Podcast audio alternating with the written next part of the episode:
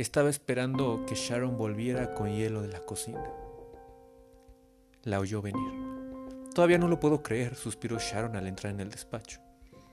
Chris levantó la mirada y se quedó petrificada, deslizándose como una araña rápidamente detrás de Sharon y cerca de ella, con el cuerpo doblado en arco para atrás y la cabeza casi tocándole los pies, estaba Regan, que sacaba la lengua de la boca y la volvía a meter en ella mientras salivaba igual que una víbora.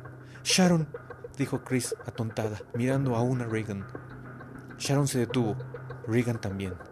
Sharon se volvió y no vio nada. Y luego gritó al sentir la lengua de Regan lamiéndole los tobillos. Chris empalideció. Llama al doctor, enseguida. Que venga ahora mismo, a donde quiera que iba. Sharon, Regan la seguía.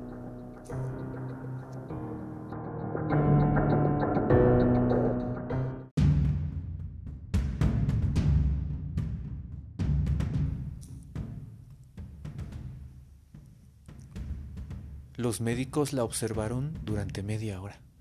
Se dejaba caer, daba vueltas sobre sí misma, se tiraba de los pelos, ocasionalmente hacía gestos con la cara y se apretaba las manos contra los oídos como para anular un ruido repentino y ensordecedor.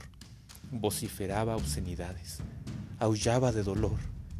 Finalmente, se arrojó boca abajo sobre la cama doblando las piernas debajo del estómago, gemía en forma incoherente.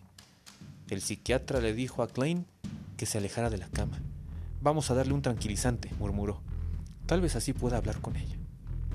El internista asintió y preparó una inyección de 50 miligramos de Thoracin sin embargo, al acercarse los médicos a la cama, Regan pareció sentir su presencia y rápidamente se volvió, y cuando el neuropsiquiatra trató de sujetarla, empezó a chillar con furia, lo mordió, le pegó, lo mantuvo a distancia.